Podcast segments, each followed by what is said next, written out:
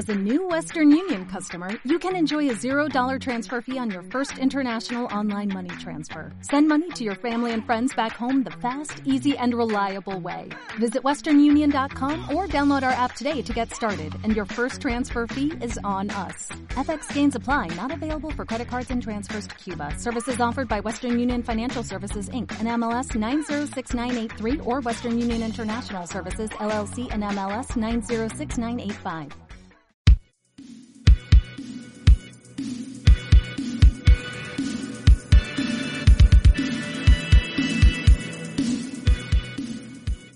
Bienvenidas, bienvenidos y bienvenidos a un nuevo episodio de La Pandilla Violeta. Yo soy Ariadna Suárez. Yo Daniel Hermosillo. Yo soy Frida Sesma.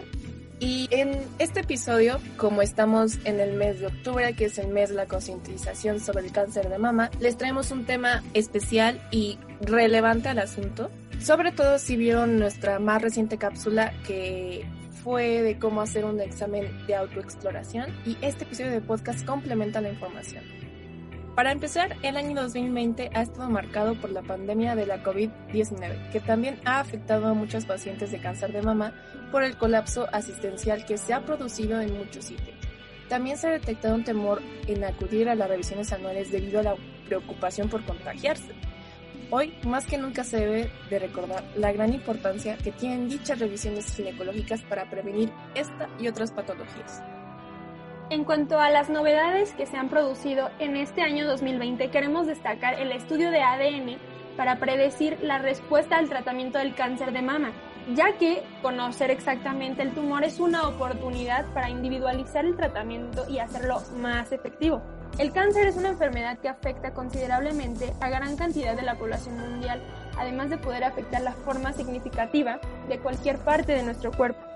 Esta información fue obtenida de Women's Salud y Bienestar de la Mujer y lo pusimos al principio porque queremos enmarcar que si de por sí durante la pandemia estamos expuestas, pues bueno, entre los recortes que ha hecho AMLO a FUCAM, que de hecho Frida quiere hablar demasiado al respecto, entre que se han detenido las donaciones, porque como que de repente a la gente se le olvida que hay otras enfermedades además de la COVID, y pues justamente este miedo a irse a hacer los chequeos como las mastografías y ultrasonidos mamarios, pues lo único que van a detonar es que si no hacemos estas autoexploraciones en casa y nosotras solas detectamos cualquier anomalía, pues aumenten no solamente los casos de cáncer, sino los casos no atendidos de cáncer.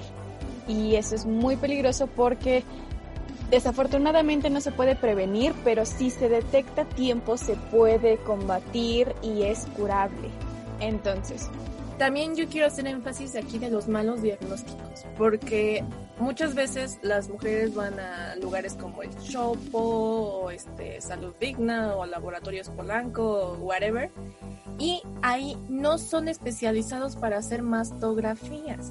Quiero este, hacer énfasis en eso porque muchos lo que hacen es estudian radiología y ya, simplemente los ponen a hacer ese, ese tipo de examen. No están especializados en las mamas. Entonces, si tienen la posibilidad, busquen un lugar donde estén especializados no solamente en, en ultrasonido, sino en las mamas, porque es algo muy delicado, porque muchas veces te pueden hasta lastimar más o incluso, incluso hay veces que te pueden mal diagnosticar. El caso de mi mamá es que no sabía bien la doctora que le estaba haciendo el examen y le detectó una masa irregular y entonces, no hombre, se imaginan ahí las dos semanas de histeria total en la que estábamos porque no sabíamos qué era esa masa, porque en los mismos laboratorios no sabían qué era, querían que se fuera a hacer de nuevo los estudios, pero le habían lastimado mucho y entonces no fue hasta que encontramos a un ginecólogo que también afortunadamente hacía este ultrasonido, que le hizo el ultrasonido, pero esto fue todo con un particular. Entonces fue ella que le dijo como no, pues eh, en realidad es como una calcificación que pues es hasta cierto punto normal, entonces no hay que nada de qué preocuparse por ahora, pero sí busquen un sitio donde se especialicen en ultrasonido de mamas, porque pueden enfrentarse a problemas como estos. yo al respecto quisiera hacer un comentario. Sí, ajá, detectamos a tiempo y sobre todo vamos con alguien especializado o especializada. Pero a ver, ¿cómo vamos a lograr obtener todo esto si lugares como FUCAM, o sea, bye, ¿no? O sea, ellos están especializados en todos estos temas, pero pues señor presidente se le ocurre pues no darle prioridad, ¿no? O sea, aunque a pesar de saber que es la segunda causa de muerte por enfermedad en las mujeres y que según datos del FUCAM, sí, el, 90, el 96% de los casos pueden ser curables si se detectan a tiempo. ¿Esto qué quiere decir? Hacer tu exploración, ir a tus mastografías. Digo, más adelante vamos a ahondar más, pero evidentemente nosotras no podemos hacerlo porque somos bastante jóvenes. Pero claro que podemos, o sea, no, no nos pueden hacer la auto, la, la mastografía, vaya, pero sí podemos autoexplorarnos. Y eso es muy importante. No es necesario que sea los todos los días 15 de cada mes, en el sentido de que si se te pasa el 15 ya valió. O sea, realmente, como nos dijo la doctora Diana, lo podemos hacer diario. ¿Qué nos cuesta? Cuando nos bañamos, nos estamos enjabonando la axila, las boobies, y pues, ¿qué nos cuesta tocarnos? Eso sí, eh, debemos saber que hay etapas por ejemplo, en, nuestra, en nuestro ciclo menstrual, que vamos a sentir a veces que se hinchan y que están un poquito más grandes, pero obviamente no debe ser una diferencia abismal. Hay que tener mucho cuidado con esto y obviamente esto es una llamada de atención y un reclamo social a lo que está haciendo Andrés Manuel López Obrador sobre la reducción y que le valga gorro la salud de las mujeres. Como sociedad, para eso estamos, ¿no? Para exigir lo que bueno que, que estamos aquí hablando de este tema para exigirlo, ¿no? Es nuestra vida. Sí, creo que es muy importante, ya seamos de la sociedad civil organizada o no, exigir, vaya. O sea, las personas que no votamos por él, estamos en todo nuestro derecho de exigirle que haga las cosas bien y las personas que sí votaron por él, mucho más, porque esas personas le dieron su voto de confianza que pues lo está arruinando. Pero bueno, pasando a temas más históricos y menos sociales y políticos, les traemos qué impulsa el Día Mundial del Cáncer de Mama. Pues al ser una enfermedad que, como ya mencionó Frida, afecta a gran parte de la población femenina, este día es impulsado por la Organización Mundial de la Salud y busca promover la detección temprana de este tipo de cáncer. La OMS ha declarado octubre como el mes de la sensibilización sobre el cáncer de mama y crea una campaña todos los años cuyo objetivo es aumentar la atención y el apoyo prestados a la sensibilización, detección precoz y tratamiento, así como cuidados paliativos de quienes padecen esta patología. O sea, sí es un día para autoexplorarte, para concientizar que tocarte de verdad puede salvar tu vida, así literalmente, pero también sensibilizarte con las personas que ya lo padecen, porque cuando tienes a un familiar enfermo, pues no solamente es, o sea, la, la, persona la que sufre, son las que le tienen que brindar cuidados, en este caso, al ser mujeres, pues esa mujer puede ser mamá o es hija y hay que prestarle mucha atención. Y es muy, muy, muy triste ver cómo pues mujeres enfermas se terminan quedando solas o desempleadas o, o, lo que sea por esta falta de sensibilización. Sí, claro que es más trabajo, claro que es difícil, por supuesto, pero si es difícil para ti como agente externo, o sea, imagínate la realidad que está viviendo la mujer y lo que necesita es tu apoyo. Creo que todas las personas conocemos al menos un caso de cáncer de mama y realmente hay que preguntarnos qué tan involucrados o involucradas o involucradas hemos estado. Pues yo creo que muy poco, de la mayoría muy poco. Entonces, este mes no es solamente de, ay, ojalá a mí no me pase, es ojalá a nadie que amo, conozco y no conozco le pase. Y si le pasa, aquí estoy y dime cómo puedo ayudarte. Senos, bubi, busto, chichis, lolas, tetas, eh, como le digas en tu país, tócate. Tócate y dile a tu tía, a tu mamá, a tu prima, a tu amiga que lo haga, porque tocarse salva vidas. He dicho, caso cerrado. Un color que ha caracterizado esta lucha es el rosa. ¿Y alguien se ha preguntado por qué se usa un lazo rosa? Pues en 1992, Alexandra Penny, editora en jefe de la revista Self, estaba escribiendo sobre el mes de octubre y su homenaje a la lucha contra el cáncer de mama. Penny se puso en contacto con la activista Charlotte Haley, pero esta rechazó su idea, así que la revista sacó su propio lazo, el lazo rosa, que ahora conocemos. Creo que sobre todo este año he visto polémica de que de hecho, hay un post en Instagram que se llama Estoy hasta el coño de Octubre Rosa, porque pues dicen, ya saben, ¿no? Que refuerzan que un problema que es solo de las mujeres tiene que ser rosa a fuerza, porque claro, el rosa es solo de las mujeres, pero a el cáncer de mama también le da a los hombres, en un porcentaje mínimo, pues, pero les da. Y pues digo, ahorita ya es un símbolo de la lucha, pero sí estaría bien solamente como dejar estos comentarios al aire que sobre todo se han dado en este 2020 de que por qué rosa y que por qué siempre se nos identifica con este color.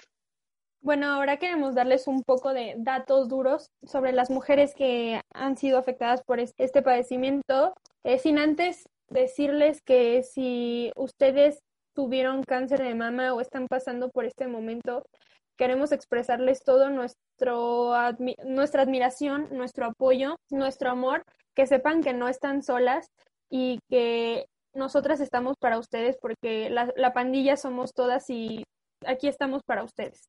Según la OMS, cada 30 segundos en algún lugar del mundo se diagnostica cáncer de mama. El cáncer de mama es el tumor maligno más frecuente en la población femenina. Una mujer muere en el mundo de cáncer de mama cada 53 minutos. O sea, neta, esta cifra me, sentí como un hoyo en el estómago. Un cáncer de mama detectado al inicio disminuye un 25% la probabilidad de muerte. Justo por eso es muy importante tocarnos, poder detectarlo a tiempo, poder detectar cualquier cosita anormal. Por ejemplo, yo quiero decir mi experiencia, yo en mi chichi, en mi chichi izquierda, a mí me duele de repente Em, cuando me tocó cerca de la axila.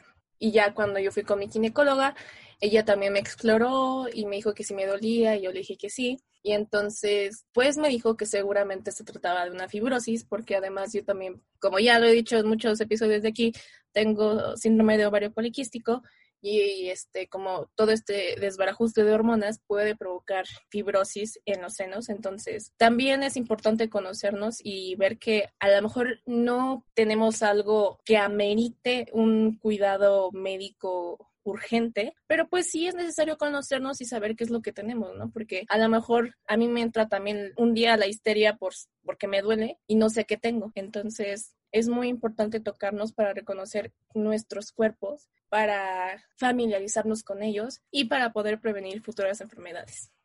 Yo quiero comentar algo. Cuando pues estaba en la secundaria y empezaron a crecer mis chichis, boobies, ¿saben? O sea, recuerdo que fue la izquierda, la primera o donde detecté. Sentí como un dolorcito y me toqué, obviamente, ¿no? Dije, ¿qué es esto? Y era como una bolita. Después con doctoras, ¿no? Sube que es el, el, botón mamario, pero eso no, no, nunca nos lo explicaron en la, en tu clase de, sí, pues miren, así se ponen condón y pues ya, educación sexual para ustedes. ¿Y quién habla de nuestro cuerpo? O sea, yo me toqué, no saben, dije, tengo cáncer, tengo cáncer de mama. Y es que no, no creo que sea algo, una idea descabellada porque, porque nunca había sentido un dolor y porque sentí una bolita. Y esas eran de las cosas que es como alerta de bolita, protuberancia, eh, ya, cáncer, cáncer, cáncer y pues también, ¿no? Yo buscar en Google, ya saben, no lo hagan, pero nadie me dijo eso y pensé que era cáncer, obviamente fui a, un doctor, a un endocrinólogo y ya me dijo como, no, es normal, te están creciendo tus boobies, pero a ver, ¿cuántas mujeres sabemos esto? te apuesto que, o sea, les apuesto que alguna me está escuchando y, ah, a mí también me pasó y no lo sabía o no me acordaba, pero es a lo que voy. También se tiene que hablar de nuestro cuerpo, de lo que hay, de lo que puede pasar, de lo que no puede pasar, de lo que es normal, de lo que no. No todo es culpa de AMLO. Nos da mucha tela de dónde cortar y por eso nos quejamos tanto. De antemano una disculpa, pero este problema de falta de atención al cáncer de mama y a muchísimos otros problemas sociales, de salud pública, de educación, ta, ta, ta, ta, ta, es una deuda histórica.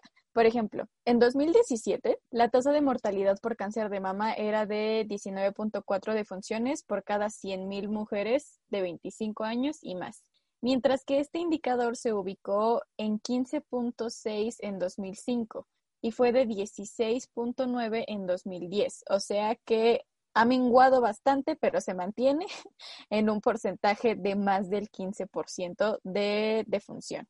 Ahora, la importancia de este padecimiento es tal que entre las mujeres de 20 años y más, el 16% de las defunciones por tumores malignos se deben a cama, cáncer de mama, por lo que se encuentra en el primer lugar de muertes por dichas causas. Conforme aumenta la edad, la proporción de mujeres que fallecen por este cáncer es mayor. En 2016, 14.8 mujeres por cada 100.000 mujeres de 40 a 49 años pasa a 29.5 para las de 50 a 59 años de edad y luego sube a 40.8 para aquellas de 60 a 69 años y llega a 54.8 para las de 70 años y más. Sabemos que nuestra mayoría de audiencia tiene entre 17 y 25 años más o menos, pero también hay mujeres más grandes que nos están escuchando.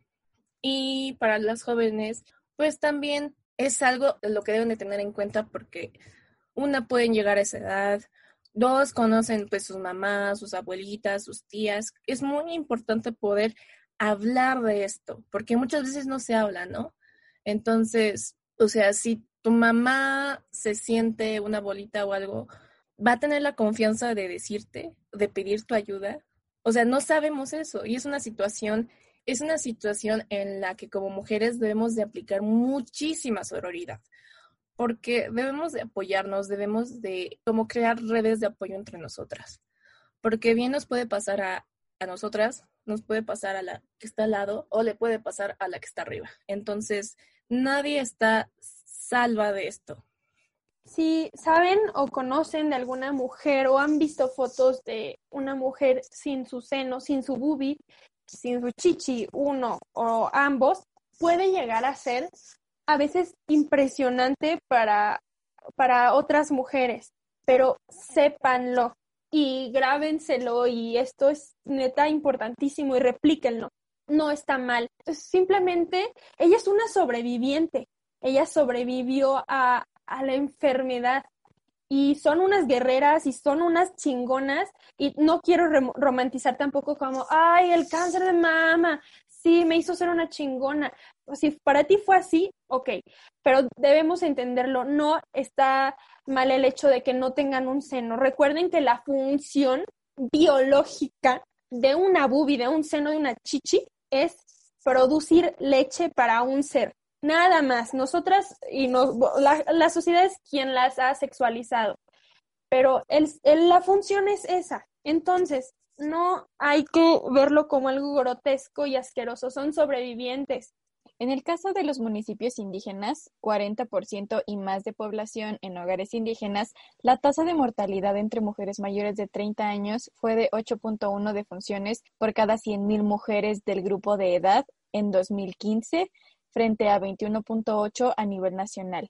Pero debemos tomar en cuenta que hay muchísima menor población indígena que pues población mestiza. Ahora, el incremento conforme aumenta la edad es menor en los municipios indígenas que en el conjunto nacional, al ser 9.5 para las mujeres de 45 a 64 años de edad y de 14.7 para las mujeres de 65 años y más en el primer caso, y de 27.5 y 50.7 en el segundo respectivamente.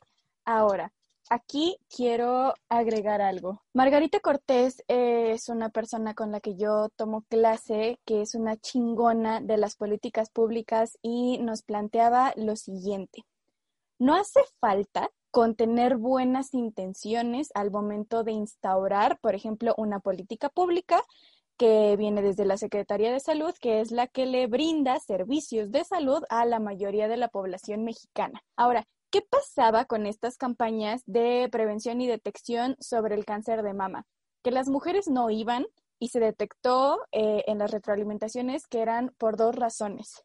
Una, iba dirigida la campaña a los hombres. O sea, no dirigida a los hombres, pero ya saben, ¿no? Decía, mexicanos, derechohabientes, pero nunca decía mexicanas y mujeres derechohabientes. Entonces, las mujeres no sabían si ellas eran o no, pues, o sea, derechohabientes de este servicio. Y la segunda, que las personas que realizaban estos exámenes eran médicos hombres. Entonces, ¿ustedes creen que una mujer indígena y, y, y, muchas mujeres, o sea, independientemente de la etnicidad, de la edad, de lo que sea, se van a desnudar por varios minutos en frente de un hombre que no conocen?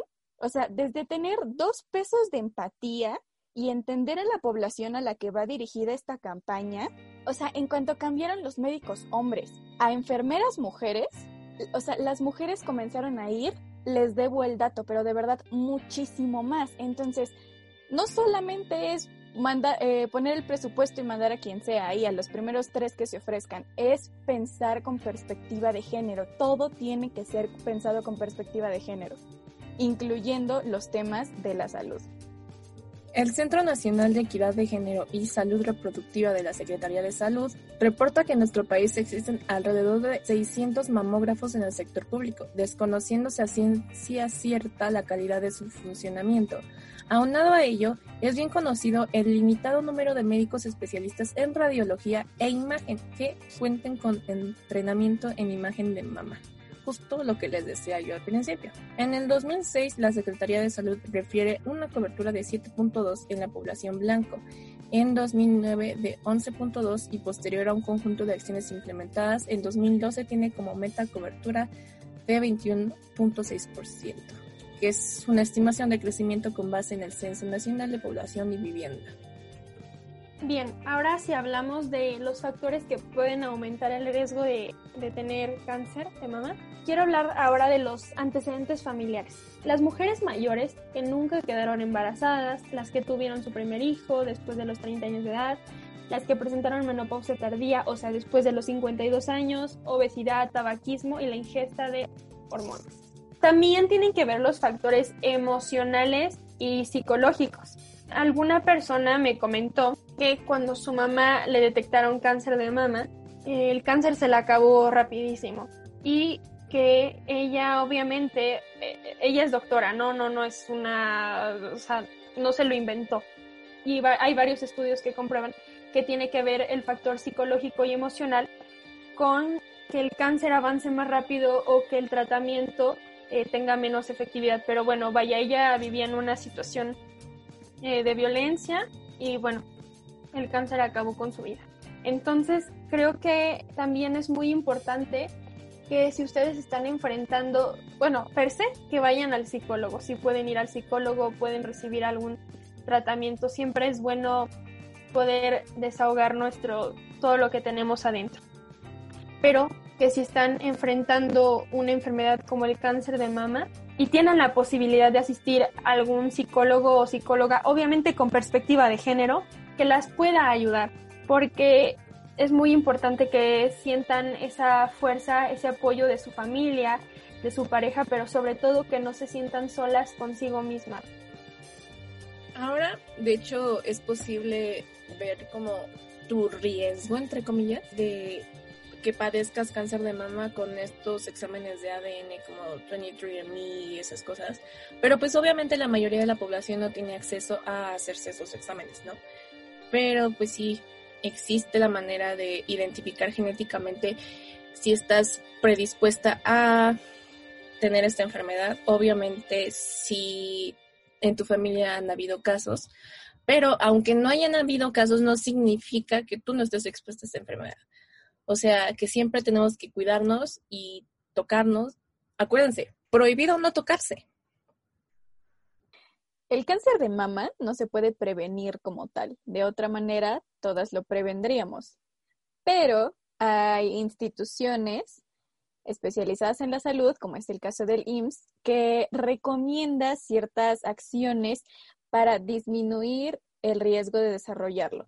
Esto es, pues, llevar una alimentación balanceada, alta en fibra, que incluya vegetales verdes, así como setas, uva y papaya. Disminuir el consumo de azúcares y grasas, practicar ejercicio al menos 30 minutos diariamente, mantener un peso adecuado, evitar el cigarro y el alcohol, realizar autoexploraciones mamarias mensuales a partir de los 20 años y de preferencia al quinto día de la menstruación y solicitar una mastografía a partir de los 34 años en caso de tener antecedentes familiares con la enfermedad y si no, se debe hacer cada dos años a partir de los 40, cada año hasta llegar a los 50. Ahora, estas son recomendaciones del IMSS. Hay médicas y médicos que recomiendan hacer las autoexploraciones más seguido, unos que recomiendan para las personas jóvenes que nos hagamos estos ultrasonidos mamarios. Hay casos, y de hecho cuando subimos nuestras encuestas en Instagram, de chicas súper jóvenes que a los 24, 27, por sus condiciones que ellas mismas habían detectado en los exámenes autoexploratorios, nos decían que les habían tenido que hacer mastografías a, e, o sea, a esa edad, súper jóvenes, en sus 20 pero esto solamente lo puedes saber si tú estás muy al pendiente de tu cuerpo para detectar cuando algo no es normal y yendo con tu médica o médico especialista y ya la persona te indicará cuál es el paso a seguir. Muy bien, pues ahora, por supuesto que les teníamos que decir cómo es que pueden detectar el cáncer de mama. Autoexploración, por supuesto. Pero si ustedes notan protuberancias, venas como que crecen constantemente, hendiduras como hoyitos, algún bulto interno mientras ustedes se tocan, erosiones en la piel, que el pezón se hunde bastante, que hace, o sea, que tiene una coloración que toma como un naranjoso, enrojecimiento y ardor, huecos en ambas boobies, asimetría que ve, o sea, siempre es normal que haya una boobie, chichi, teta, lola, más grande que otra, pero no debe ser una cosa de extrema, ¿saben? O sea, una cosita chiquititita. También fluidos desconocidos y que se endurezcan, que se sientan como, como piedra. Pero nosotras no somos doctoras, no somos ginecólogas, pero conocemos a alguien que sí, que sí es especialista.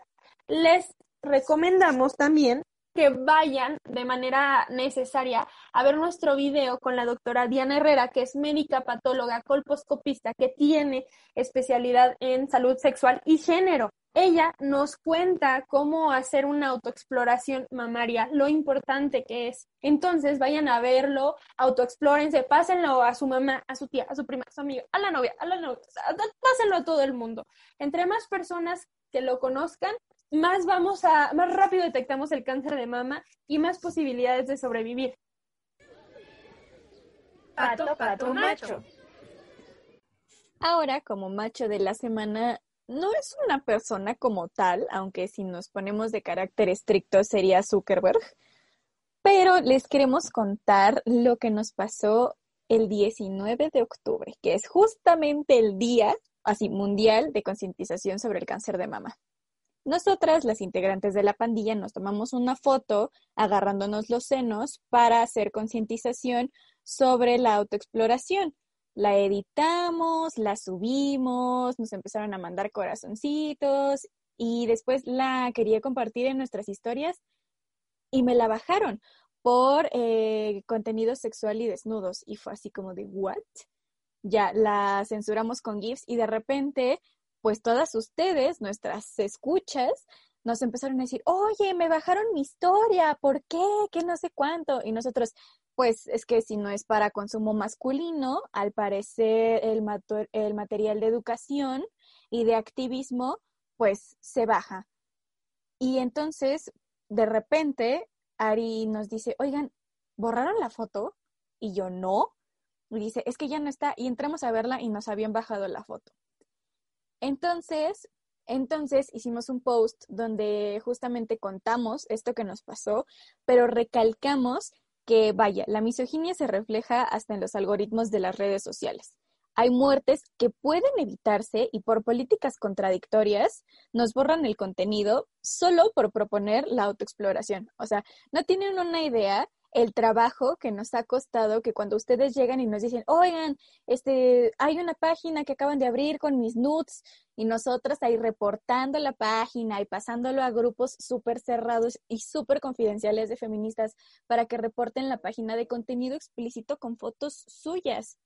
Y no las bajan. Y pueden estar ahí semanas y no las bajan. Y nosotras hacemos un intento porque ustedes se conozcan, se toquen y, y, de verdad es que, esto, es que esto puede salvar vidas.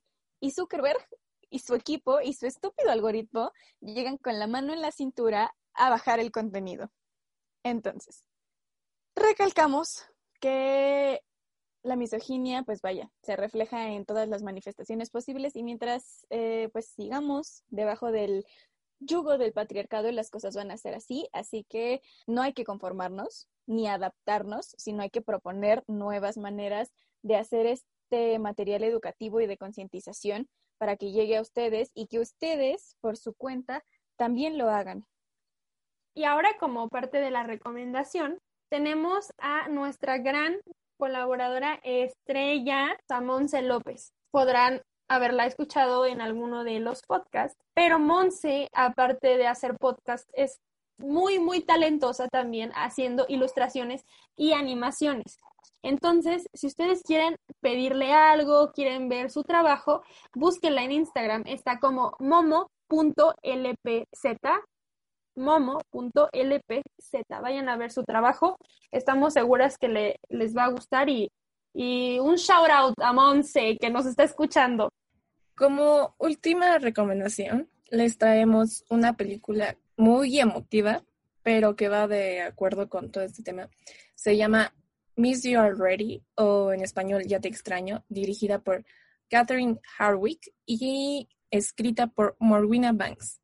Pues va de que hay dos viejas amigas que residen en Londres y cuya relación de amistad cambia después de que una de ellas se queda embarazada finalmente tras mucho tiempo intentándolo y la otra lamentablemente enferma de cáncer de mama.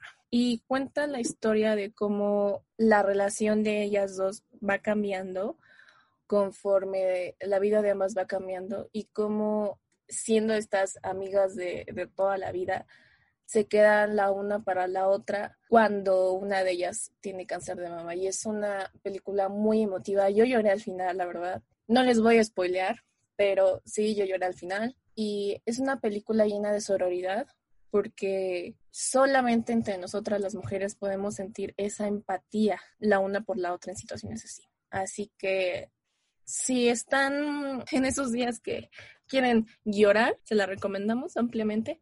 Está muy bonita y es una buena manera de concientizar este, no problema, pero esta condición que nos puede afectar a todas. Bueno, esto fue todo por el episodio de hoy. Muchas gracias por acompañarnos en otra edición. Recuerden que somos un proyecto transmedial, así que la narrativa continúa. Síganos en todas nuestras redes sociales. De verdad, cuando hacemos encuestas en Instagram, el chisme se pone bueno. El hate se, se incrementa en Twitter y en Facebook puro video informativo, ¿eh? Entonces, por favor, síganos en todas nuestras redes sociales, vean el último video, ya sé que ya lo promocionamos diez mil veces hoy, pero nos quedó muy bonito, la verdad es que Dianita se lució y las queremos mucho y queremos que estén aquí muchos, muchos, muchos años más. Yo soy Daniel Hermosillo. Yo soy Ariadna Suárez. Yo soy Frida Sesma. Un placer estar como siempre con ustedes y nos vemos la próxima semana en el próximo miércoles violeta. Cuídense y tóquense sus chichitas mientras se las lavan con agua y con jabón.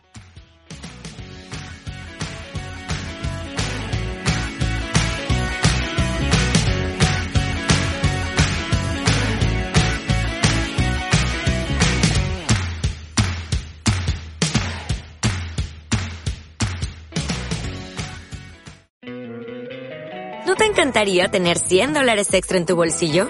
Haz que un experto bilingüe de TurboTax declare tus impuestos para el 31 de marzo y obtén 100 dólares de vuelta al instante. Porque no importa cuáles hayan sido tus logros del año pasado, TurboTax hace que cuenten.